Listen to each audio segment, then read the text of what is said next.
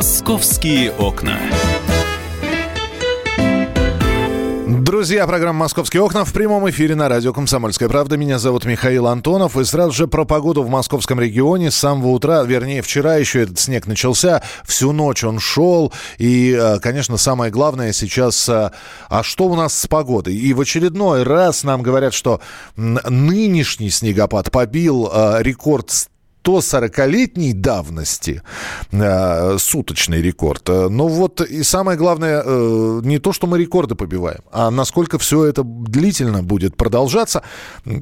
То, что за прошедшую ночь в Москве выпало почти треть месячной нормы осадков, об этом заявили уже в столичном метеобюро. И э, Вопрос, э, доколе, когда это все закончится?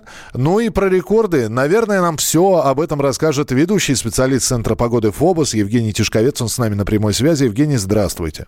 Добрый день. А, э, Евгений, ну, для кого-то добрый, для тех, кто стоит в десятибальных пробках, э, а, они сомнений их вызывает это приветствие. И тем не менее, снегопад закончится ли сегодня? Это в том числе не только для тех, кто стоит в машинах, но и для тех, кто ожидает вылет это в аэропортах э, Москвы?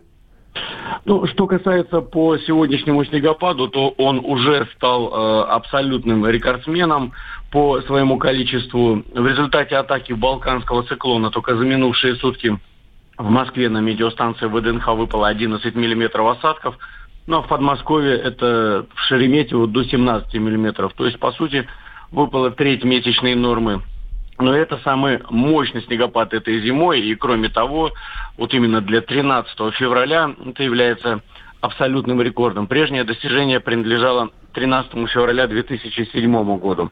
Ну, основные зоны снегопадов по нашим расчетам, пройдут э, в первой половине дня, э, во второй части дня где-то до 18 э, снег начнет ослабевать. Ну и, собственно говоря, я думаю, что улучшение погодных условий произойдет как раз с наступлением темного времени суток. А, после этого что будет? Вот мокрый снег, а потом э, мы же знаем, что у нас э, весь февраль фактически климатические качели из плюса в минус и обратно. Вот если говорить про погоду, ну на ближайшие сутки, все это растает или все это замерзнет?